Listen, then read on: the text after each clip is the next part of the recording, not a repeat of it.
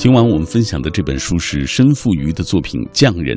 在我们节目进行的过程当中，也有很多的朋友在跟我们保持紧密的联络。呃，我们今天说到的就是你小时候是不是你的生活也曾经离不开那些手艺人，比如说剃头匠或者是木匠啊、裁缝等等啊。他们如今的命运如何？来跟我们讲一讲关于他们的故事。我们先来给大家读几条吧。比如说阿言说最后的耍猴人，这是讲呃那个。在卖艺的耍猴人的那些生活，也是中国的这样一个生活在呃乡村的这些人的一个缩影吧。另外，他说记得有篇报道说，京城有一位老人家还在修钢笔，具体不记得了啊。他说已经有很多年没有用过钢笔了，前几天刚刚买了一支，因为要一。练这个硬笔书法啊，阿岩每天都会练书法啊。他说是一个静心的，也是一个养心的一个好的方式。流泪的文娱说，让我记忆深刻的就是小学的时候，放学回家，坐等邻村的爷爷过来吆喝卖烧饼。如今也已经二十年过去了，每一次赶集，就他们家的烧饼卖的是最快的。虽然子承父业了，但是我们几个村的老顾客。觉得还是他父亲的那个味道最好，只是物是人非，不再如童年。我认得当年的老爷爷，但是老爷爷早已经不认得如今的我了，却能记得小时候那个坐等吃他烧饼的那个模样。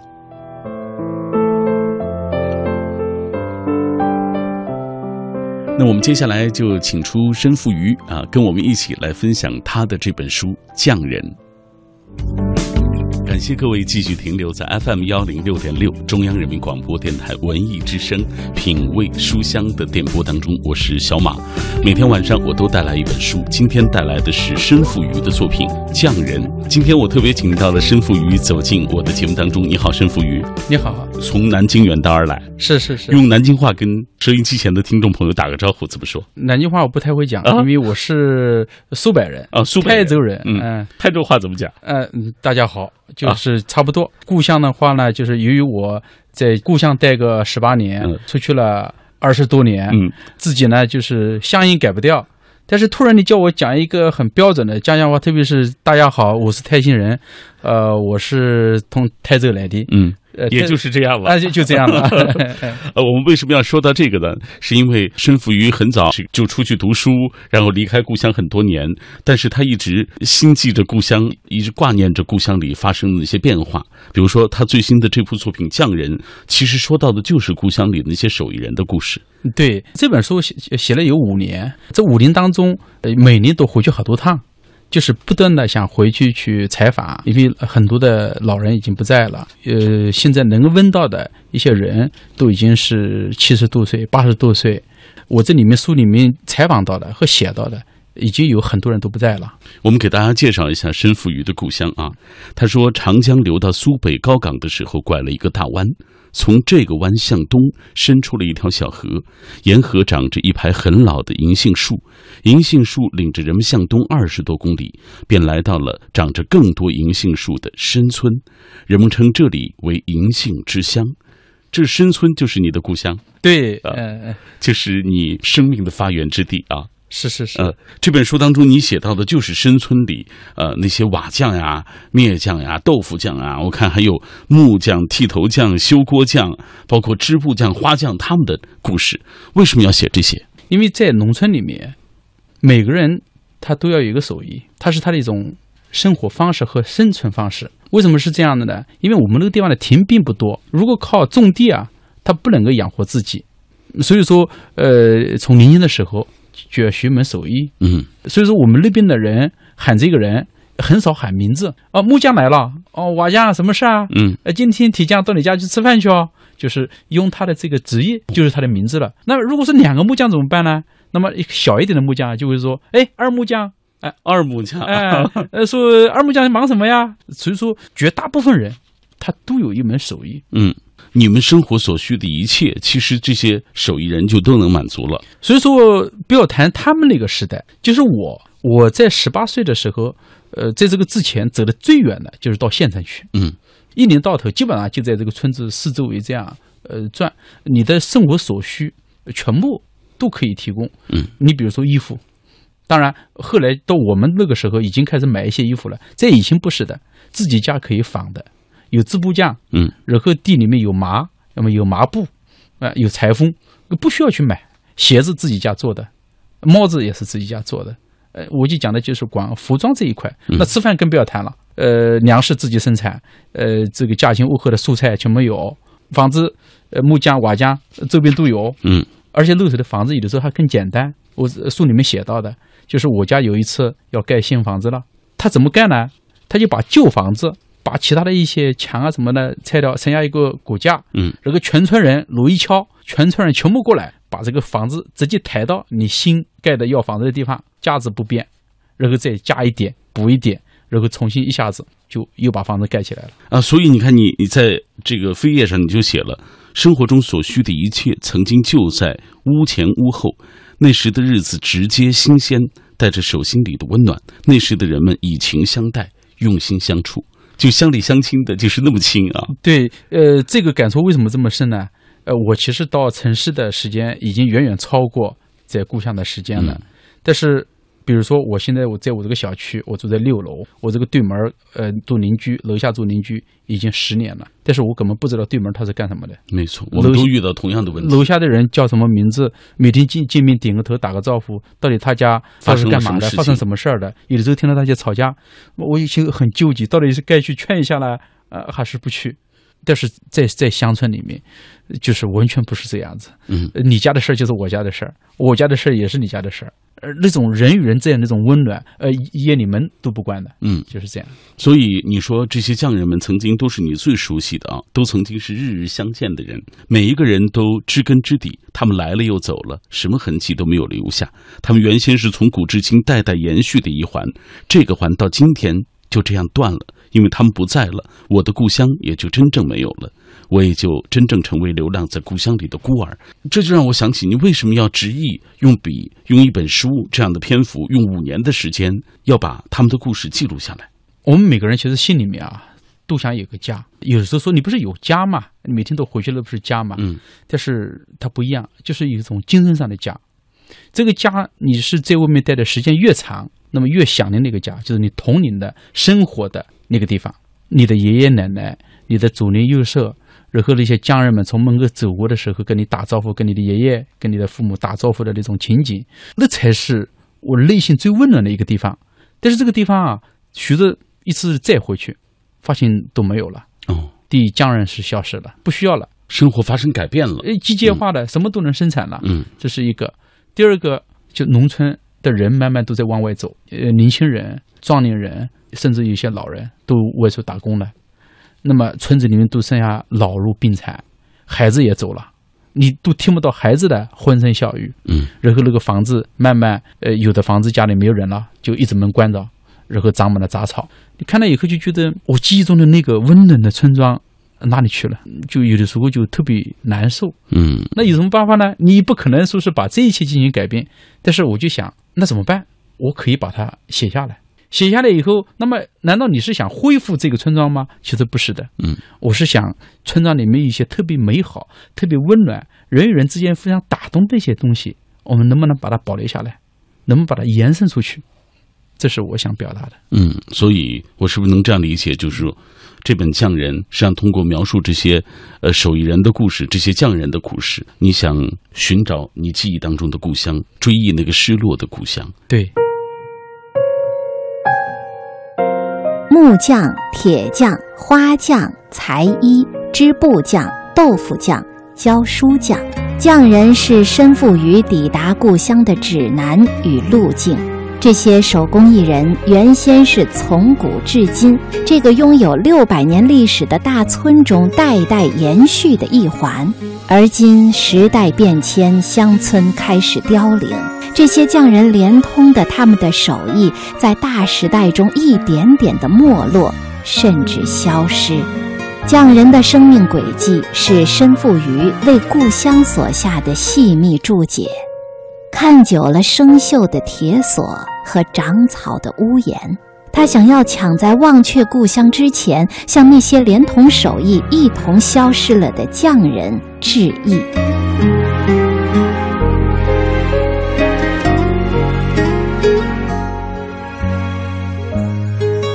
品味书香，我们今天为大家带来的这本书，就是来自于申富余他的最新的作品《这本书叫做《匠人》。这本书我们不能不说，它有一个非常大的特点，就是这本书的这个装帧设计。给书做包装的这个匠人是朱迎春，书的设计者。对，他是呃世界最美书的获得者。嗯，这本书呢花了很多的心血，前后持续的时间有半年。那么每次我觉得他差不多了，结果呢他放到，然后又说不行，我要再改。然后放在以后，呃，我说差不多了。嗯。他再看看，再看看，说嗯不行，再改。所以说这本书现在做的这样子，我觉得我很高兴，他也很满意啊。这本书像什么样子呢？因为在电台里，好多人他看不到这个样子，就是像一本从火堆里面抢救出来的一本书，烧焦了，黑乎乎的，它的封面、它的整个周边、它的书籍都是黑的，都是黑的。哎，而且像炭一样的黑，像炭，就因为它那个是毛边的，所以说呢，呃，这本书它是看起来是很厚重，但是又带着那种乡村气息的。那我们现在没有那个锅灶。它应该是就像从那个奶奶或者妈妈在烧火的那个锅灶里面，哟，这是一个什么好东西？一块木头吧，把它哗一下拿出来。所以这本书在某种特定的情况下，你拍它的时候，拍张照片的话，它特别像一块烧焦的木头。而且我拿到这本书，突然就觉得像小时候我妈就把那个废的那个草稿纸给我缝起来，而用那个很粗糙的那个那个线把它缝起来，就成了一个厚厚草稿本了。对，因为他呢故意没有做的那么整齐、工艺化的感觉，因为我们讲的都是一种那个匠人的，就是。手工艺的痕迹的，带着心的温暖的，呃，就是有人的温度的。所以说，它无论是从你看这几面，嗯，就是这个书的这个集，没错没错，书籍啊，然后整个这边这边的这个这个黑的这个木呢，是人工一本一本的喷上去的，喷上去的啊，它不是机器的，就是这样的生产的。喷上去以后呢，它一定要还要阴到里面去一点点，这样打开以后啊，就觉得特别有人的气息。没错没错，主要是它很漂亮。你拿到手上，你一定会觉得它和这个主题是非常的相称的，交相辉映。《匠人》这本书的装帧设计是著名装帧设计师朱迎春，封面是木头刻的，章节页上的剃头匠是用刀片写的，铁匠是用一支没把的圆头毛刷子写的，瓦匠是用一片窄窄硬硬的薄纸写的。还有塑料、铁皮、树枝，几乎每个名字都用不同的材料、不同的手段写出来。书脊是裸露的，书的三条边都是糙糙的毛边，像是小时候母亲拿各种废纸用针线缝起来给我们做的厚厚的草稿本。感谢各位继续停留在我们的声音世界当中。今天晚上小马带来的这本书是来自于南京的申富余的作品《匠人》。那现在袁家麒麟说作家的乡音还是很浓，听得很亲切啊！因为我也和他一样是苏北人。申富余说你呢啊，和你一样是苏北人。来，呃，牙不好的丁丁他说小时候校门口有一个定点的摊位，就是吹糖人的啊，依稀记得是一个年轻的小伙，长相什么样的都记不清楚了。呃，作为手艺人，别人关注的大多都是他的手艺，更何况那个时候我还是一个童心未泯的小孩子。他把吹好的龙啊、花啊什么的插在一根杆子上，小伙伴们总被空气中弥漫的甜甜的糖味儿和吹好的那个糖人儿吸引过去，围一圈儿。不知道他现在还在不在那里了。他说，后来真正觉得手艺人是真正的生活家和艺术家的时候，是通过。讲泥人张啊，像核桃记啊、口技人等等，其中印象比较深的是口技，就是这个口技人极高的这种技艺啊，让听众都觉得充实又开心，而最后才得知屏风后就是一人一桌一椅一扇一扶持而已，就觉得是非常的惊叹。呃，还有朋友说了，现在很少有纯粹的匠心了，因为现在这个世界啊，这个时代发展太快了，然后也相对来说更浮躁，你知道，这也是能理解。再来看橙子皮的蓝天，他说祝小兔的万物皆有欢喜处，这也是我们的节目曾经为大家介绍过的一本书。他说这本书也是写手艺人的故事。当今科技的发达啊，直接也是淘汰掉了很多，比如说效率比较低的这些手艺人啊。但是不可否认的是，这个手艺活的。的精致是机器远远不能够替代的。他说，有些手艺是中华民族的文化的精髓。而我们不能在好所谓社发展的社会当中让那些传统失传，所以还是要多写写、多看一看这一类型的书。他说今天晚上要好好听申富余的讲述，讲一讲他。家乡的那些故事，沙朗西也是我们节目的老朋友。他说，我小的时候在乡下常见的手工艺匠人有木木匠、理发的师傅、磨刀的师傅、修理小五金的师傅。一般这些手工匠啊，手工艺人年纪都挺大了，有许多都已经过世了。随着他们的过世之后，他们的手艺也慢慢的失传。这个世界可能未来终有一天都不会知道有这样的一些人存在。还有自然，他说说起瓦匠，我外公就是很好的瓦匠。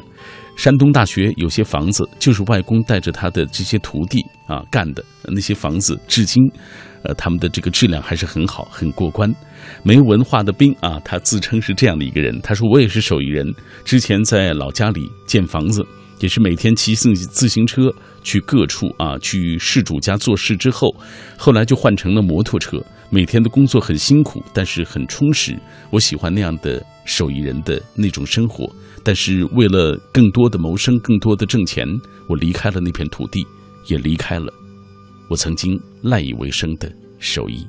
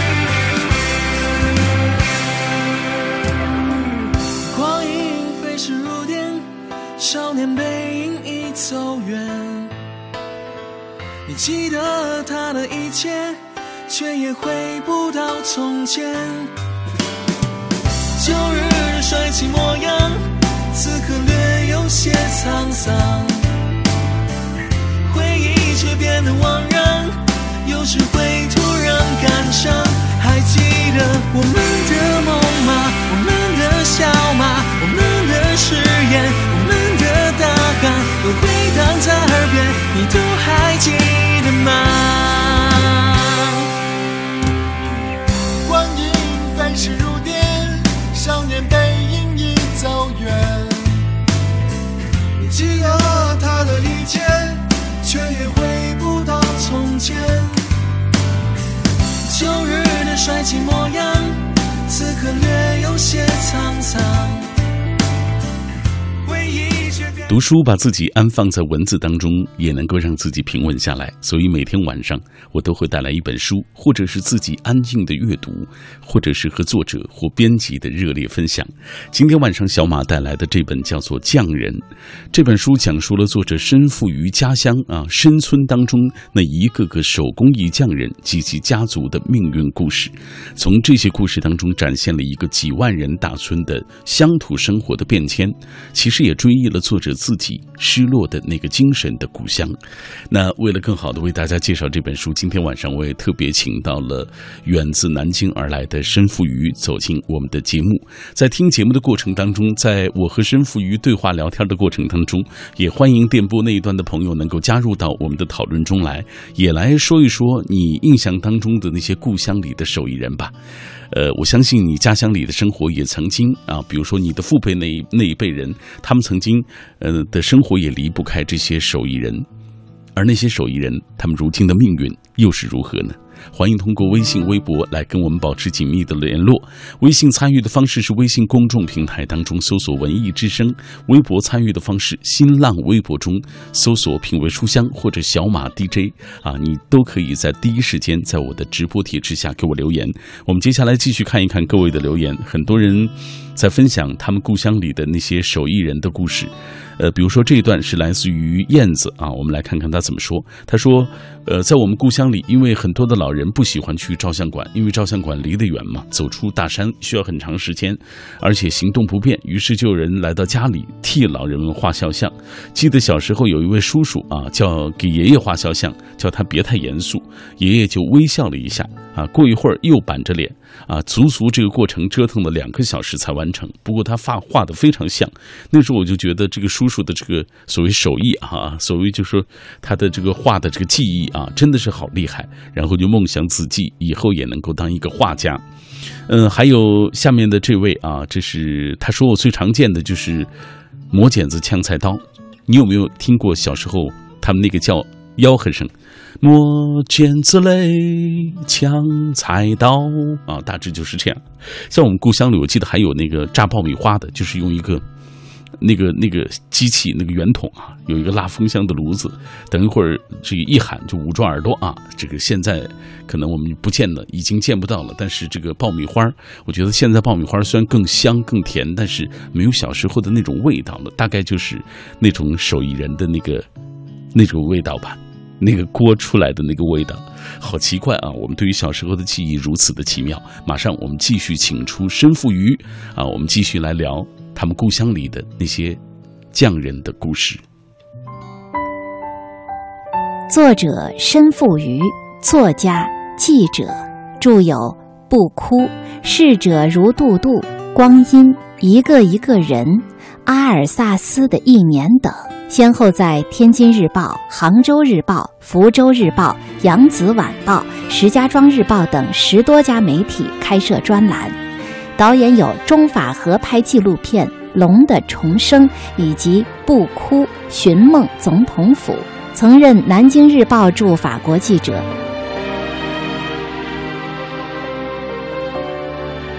好，品味书香，我们今天请到的是申富余，带来他的作品《匠人》。接下来。咱们就打开这本书，给大家讲讲书里你都写到了什么，好不好？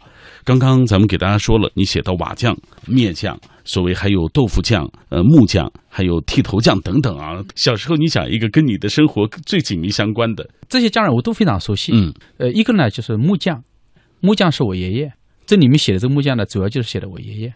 我爷爷是方圆几十里手艺最好的，吃了很多辛苦，学了这样一种手艺，但是后来。呃，到了就是公社化以后嘛，因为都集体了，没有活儿干了，就是这个木匠只能是到集体去修修补补，做做板凳什么的。没错。呃，所以对他来说呢，其实挺失落的。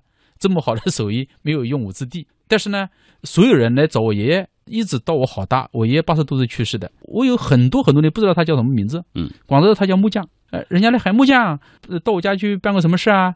呃，木匠，你今天在家都都是这样子。那么我爷爷给我的那种感觉呢，他就是总是住在我家的那个屋檐下面，在门口手里呢拿一个小桌子，做一些小的东西，嗯，木头把它雕啊、做啊，有的时候做一个小板凳，嗯，呃，一直到现在，我家里面用的板凳还是我爷爷做的。我爷爷已经去世好多年了。嗯，在这这本书当中，你这样写到说，爷爷去世的时候，我已经二十三岁了。那年我在珠海。被莫须有的关在看守所里，出来的那天接到弟弟的来信，说爷爷走了。那天正是中秋节，我孤零零的一个人坐在海边，听着黑暗里的海水整夜的咆哮着，那个场景永远忘不了。是的，因为我离开家的时候，我爷爷身体还挺好，而且还跟我说话。我记得，呃，是一个夏天的晚上，天上有星星，在门口在纳凉。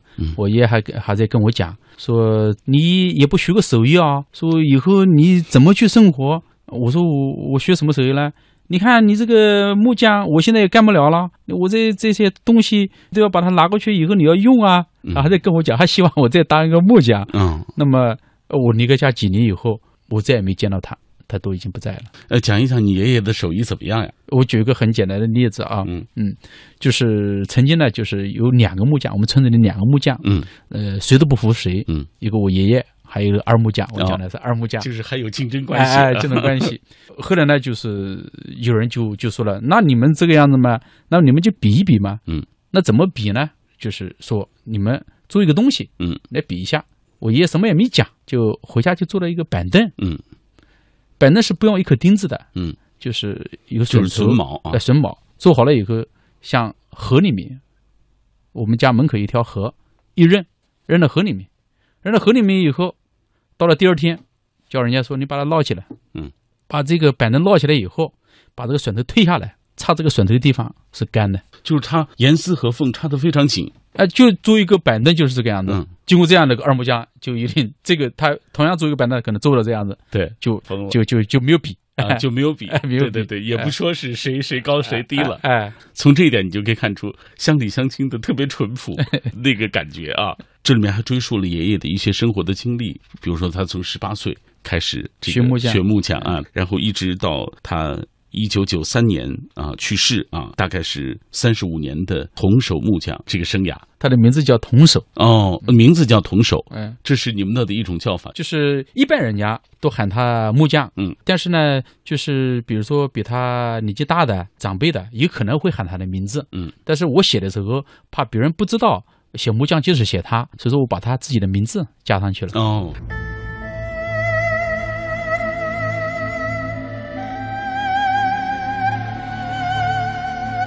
一幅失落的乡土中国的缩影，一条流淌着近六百年往事的时光之河，正在凋零的乡村渐渐失传的手艺，他们的命运传奇正一点点的被遗忘。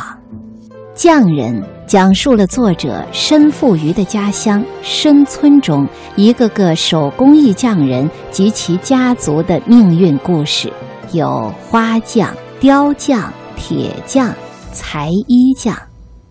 从这些故事中，展现了一个几万人大村的乡土生活变迁，追忆了作者失落的故乡，申村的兴亡衰落。既是时代变迁，也是人世间的因缘际遇，令人叹息，深觉悲凉。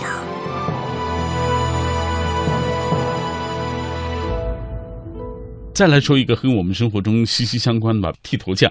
小时候肯定乡村里就是剃头的那种，对，因为剃头枪，剃头枪我们是最熟悉的，啊，每隔一段时间剃头枪都要来。嗯我们的头很简单嘛，拿个剪刀剪一剪，嗯就就小平头完了，啊小平头一推，嘎嘎嚓嘎嚓嘎嚓嘎嚓一推就完了。但是呢，就是像我爷爷他们的头就特别讲究。那我爷爷他剃光头，嗯，就是拿个剃刀要慢慢慢慢慢慢给他去剃，还要刮脸，还要掏耳朵，嗯，啊，就是这一套很复杂，嗯，那么这都属于剃头匠的工作呃吗？，都属于都都属于啊。嗯所以说那个剃头匠的那个箱子，木头箱子，我们感觉觉得神奇的不得了，哎个百宝箱里面什么都有啊，很好奇。嗯嗯、那么关键我这里面写我们这个剃头匠呢，不仅仅是写他的手艺，关键我们这个剃头匠是一个传奇人物。我小时候不知道，长大了以后才知道，就是在呃抗战的时候，他当时不是推头匠，嗯他在庙里面帮忙。哦，就是给那个和尚出去拎肩呢嗯，挑一个法器啊、方金啊这个担子的，挑金担子的。后来这个这个庙被日本人就是把方丈杀死了。这个我们一个共产党的一个县委书记堵了这个地方嗯，在这边开会，嗯，结果连累了，就等于是他就把这个方丈方丈杀死就就杀死了嗯。杀死了以后，把这些和尚啊，把这些里面打杂的这些人啊，包括我们这个剃头匠，剃头匠他一边挑了这个，和尚也教他呃就剃头，嗯，就学徒，嗯，那、但是没有满师。然后呢，就是让他们去抬这个子弹啊，嗯抬一些什么东西，嗯就做民工，呃，抬了好远，到了就是靠近扬州的那边去了，有一个镇，就是住到那个地方。结果有一天，他村里给他给了一个中队长剃头的时候，把那个中队长杀死了。杀死了以后，他就很正经的出来了，然后早就瞄瞄好了一条船，他偷了一条船，你也就是划船，嗯，回到我们村子，哦，然后一一直就是在我们村子住着。所以他有这番传奇的经历，全村人对他是最尊重的，嗯，比对我爷爷尊重多了。这里面你还详细的描述了剃头匠他是怎么一个工作流程。你说剃头匠一抽盖子，打开木盒，里面是两把剃刀。一面叠的方正的布单，还有一把剪子，一条窄长的这个磨刀布，还有一个朱宗刷子，一只装着掏耳工具的小竹筒，一宽一窄两把木梳，一面不太明亮的镜子和一把新上过油的推子。剃头匠每次动手前，总要把推子对着虚空剪一剪，咔咔咔响两声。不知道是试一下工具呢，还是发出通知，让人们有一个心理的准备。你记得这么清楚呀、对，因为太熟悉了。太熟悉了。每一段时间，他的笑容、他的表情、他的动作，呃，只要眼睛闭起来想一想，呃，都能记得。嗯，后来呢？后来他去世了，哦，哎去世了。去世了。嗯，他去世的时候你也不在村子，我不在，不在嗯。等我回来这一批，我爷爷这一批人，一大半都不在了。呃，实际上你所写的这些，呃，就是各种各样的匠人，他们就是都是你父亲之前的那辈，就你爷爷那辈人，呃，绝大部分都是我爷爷那一辈，还有少少数几个是我的父辈。就是随着社会主义进程越来越深入，包括改革开放之后，实际上学手艺的人越来越少了。都我这一代就基本上没有。所谓比如说是有木匠，嗯，但是这个木匠跟他们已经嗯不是一回事儿了，概念已经不一样了，哎，就是完全是弄一些机器工业化，哎，工业化的去去嗯，而且是也不在村子里面给大家做什么家具，农村里面现在人的家具都是从家具上买的，所以你现在想一想，就是如果当年你听了你爷爷的这个说法啊，就是让你跟着他学，我觉得也不太可能你能安下心来学，因为大时代已经发生了变化。不会安心的，因为心里糊弄了很多东西，哪会安心在家里做一个木匠？因为不能挣钱嘛。哎，因为过去他那个手艺人啊，嗯他跟我们现在人不一样，他一辈子就做这一门手艺，他的手艺好不好，他的口碑好不好，就注定了他的生活好不好。如果别人说这个木匠的手艺不行，大家就请那个木匠去了，那么他就只能变成一个帮工。所以说他一辈子他都要打磨他的手艺。我们现在是短平快，这边干完了换一家去，手艺好不好怎么样的？其实没有太大关系。是，还有就是现在我们需要的这种手艺已经基本上没有了，它已经被其他的所替代了，工业化的一些手段。对，而且就是那时候的手艺人，像我爷爷，像他们，就是特别自尊，对自己的手艺啊，他很在意，这是他的名誉。所以，如果讲什么木匠，或者讲他的手艺，呃，讲的这个有什么不好的说法，那么比什么样的对他来说打击都大。嗯，就是有一种特别骄傲的东西在这里面。就他要赖以生存的这个东西，他一定是每天都打磨啊，然后认认真真的雕琢的。对，所以说他即使做一个板凳，他那个每一个角都把它磨得好好的。那么我们现在板凳你不就坐就就行了嘛？对啊，咯咯愣愣的也不管，反正哎不管嗯所以他如他后来看到我伯父，我伯父也学做木匠，啊学了一阵子，然后他说他是半吊子，他是一点都看不上他，他也认为一个木匠应该是把这个打磨的是漂漂亮亮的，完美无缺。做一个什么，无论是做一个板凳啦，做一个小桌子啦，做一把椅子啦，都是非常之讲究的。他看到不讲究，他觉得这根本不能算是木匠。那你们家的凳子，你现在坐这个凳子有多少年了？我从我爷爷到现在的嘛，有有五十年的，有四十年的，有有三十年的，还能用吗？能用能用，扎扎实实的。哦我记得还有桑木的凳子，哎，那个颜色是桑树做的，嗯啊、还有还有一把小表呢是柞树柞木做的，啊、特别特别结实。但是你再结实，它是个板凳啊，但是摸在手上啊那种那种岁月的感觉啊，嗯哎呀，还是挺舒服的。嗯，而且它因为承载了这个岁月，承载了亲人的这个温暖，所以这个凳子也变得不一样了啊！你也不舍得扔，反正是呃不会扔不会扔对我看你在说这些的时候，你脸上放那个光彩，呃，还有那个开心，就像又回到小时候的样子。是的，这个东西，我觉得就是浸润在你的血脉当中了，因为你对那那里的情感。我从南京到北京来，路上跟周迎春我的设计师一起过来，然后他总是跟我开玩笑啊，你是木匠的孙子啊，嗯到北京来，你怎么穿的这个样子呢？你应该啊穿一个解放鞋嗯啊，应该拎一个手臂带，然后里面放着你的这个木匠的活计啊，这个才对。他在跟我开这个玩笑，木匠、铁匠、花匠、裁衣、织布匠、豆腐匠、教书匠，匠人是身负于抵达故乡的指南与路径。这些手工艺人原先是从古至今这个拥有六百年历史的大村中代代延续的一环，而今时代变迁，乡村开始凋零，这些匠人连通的他们的手艺，在大时代中一点点的没落，甚至消失。匠人的生命轨迹是身负于为故乡所下的细密注解。看久了生锈的铁锁和长草的屋檐，他想要抢在忘却故乡之前，向那些连同手艺一同消失了的匠人致意。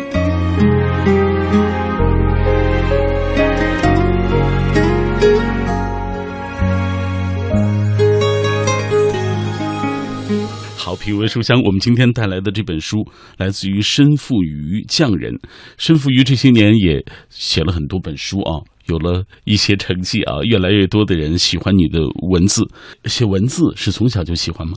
呃，从小喜欢。呃，那个时候没有书，全村子找不到几本书，那么我就就看到哪家有书，那么我就赖着人家不走，要么帮他呃去喂喂猪啦，呃，家里面什么其实其实是瞎瞎瞎搞。嗯人家看到一个小孩喜欢读书，哎，书就给我看一看，但是也没有什么书，所以说一直处于一种饥渴的状态。后来到了长大以后，呃，就开始有书了，特别是像现在。书已经多了，家里都放不下了。读书的那种美好的感觉，那种饥渴，那种喜悦已经没有了，或者是少多了。一个木匠的孙子，他如今是通过写字这种方式，当然他通过这样的方式也记录了那一代一代的人的那种命运和情感啊。呃，这本书当中我看你还写到教书匠，你们那儿把老师也叫教书匠，呃，其实是有区分的啊。有的老师会很尊重，嗯呃，称为先生，比如说他家里排行第三，叫三先生。哦，三先生，哎，呃，比如说他最后一个字，呃，叫什么什么什么钱，啊、前后的钱，嗯，那就看他钱先生，嗯，都是有尊称的。那么为什么有的人就讲，呃，他教授讲，教授讲就某种意义上来说，就这个人他把这个教师当成了是一种职业，呃，没有就是像别人所想象的那种全身心的，就自己是一个知识分子。人需要散发出一种极强的知识分子的这种气息的，人家就会尊称他为先生。如果看他忙来忙去，忙来忙去，心不在这个上面，人家就会叫他是教书匠。那你这本书当中记录的教书匠是什么人？这个人呢，其实他还是特别敏感、特别自尊，那么特别想当好一个老师的这样一个人。但是，老师不是他的梦想，他一心想离开这个乡村，一心想考上大学，他的未来在远方。一心想出人头地，当这个老师也只是权宜之计。但后来是是没有办法，实在没办法了。教授教的也不错，他一直是个民办教师，内心后来一直想转正啊。但是后来在终于能转正的时候，他得了癌症，哦，死了。哦，其实蛮悲剧的一个故事啊。就是那个时代的高中生的不甘于这个命运，在一辈子做农民的一种缩影。我在读你这本书的过程当中，我觉得他也是就是中国的这个这个时代进程的一个发展变化，我觉得是。对，呃，这里面其实呃，从解放前的故事就可以是写起，对，百他们多年来的命运，然后就是呃，到了解放后，呃，四十年代、五十年代、六十年代、七十年代、八十年代，一直到今天。今天其实我第一篇瓦匠写的就是今天农村的一种特殊的一个情况，嗯比如说宗教信仰，农村人到底在信什么？有一些什么样的信仰？我们传统的信仰是什么嗯？外面来的信仰是什么？中间发生了一些什么事儿？什么样的一些冲突？我们怎么来看待这些？呃，我当然是通过他们的故事嗯和细节来反映，特别有意思。写了有五年的时间对，啊。我我想知道，就是有没有故乡的人看到这本书？呃，因为这本书是刚出来嘛，嗯刚出来有个第一个读者是我的父亲，因为父亲一直生活在农村嘛，然后最近这两天正好到城里来，在我家，然后我出了一本新书，啊，而且又是写在老家，嗯，给他了。这两天他什么都不干，嗯，他看的比较慢。我今天早上来之前，我跟他打招呼，我说爸，我到北京去了啊。他说哦，头抬一下，然后又低下头去。在读这本《匠人》，已经读了一大半了，正在认真的在读，还没有谈他对这本书的感想。好吧，等你从北京回去，他就要跟你说写的怎么样啊？是不是让他想起了故乡里的故事？其实你这本书表达就是对于故乡的这种追忆嘛。每个人有自己的故乡，但是每个人对自己的故乡的牵挂，我觉得都是一样的。好，品味书香，我们今天特别为大家介绍了来自申复瑜的作品《匠人》。就像申复瑜所说的，每个人都有故乡，每个人也都有这种乡愁。如今我们的故乡可能或多或少都发生了一些变化，在这样的变化当中，可能你原先记忆当中的那个生活气息浓郁的人情味浓郁的那个故乡，可能已经慢慢的不复存在了，因为它可能被这个大时代裹挟着往前，也不得不发生一些变化。呃，曾经熟悉的，如今陌生了；曾经温暖的，如今变得冷漠了。呃，可能你也在这样的过程当中，也在寻找着内心的那个故乡。读一读这本书吧，我相信你一定能够感受到，或者寻找到那个精神的曾经失落的那个故乡。谢谢申福宇。谢谢。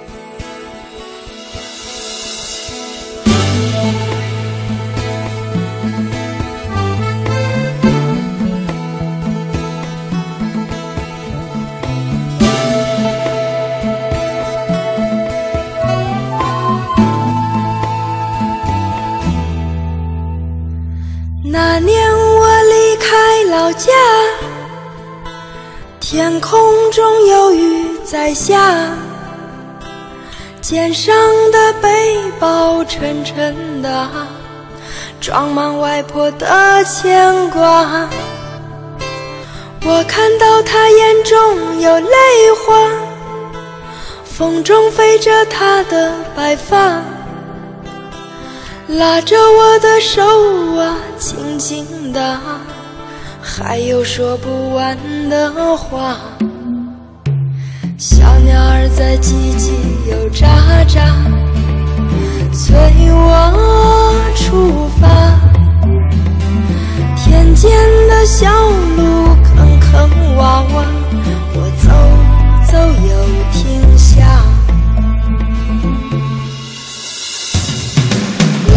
家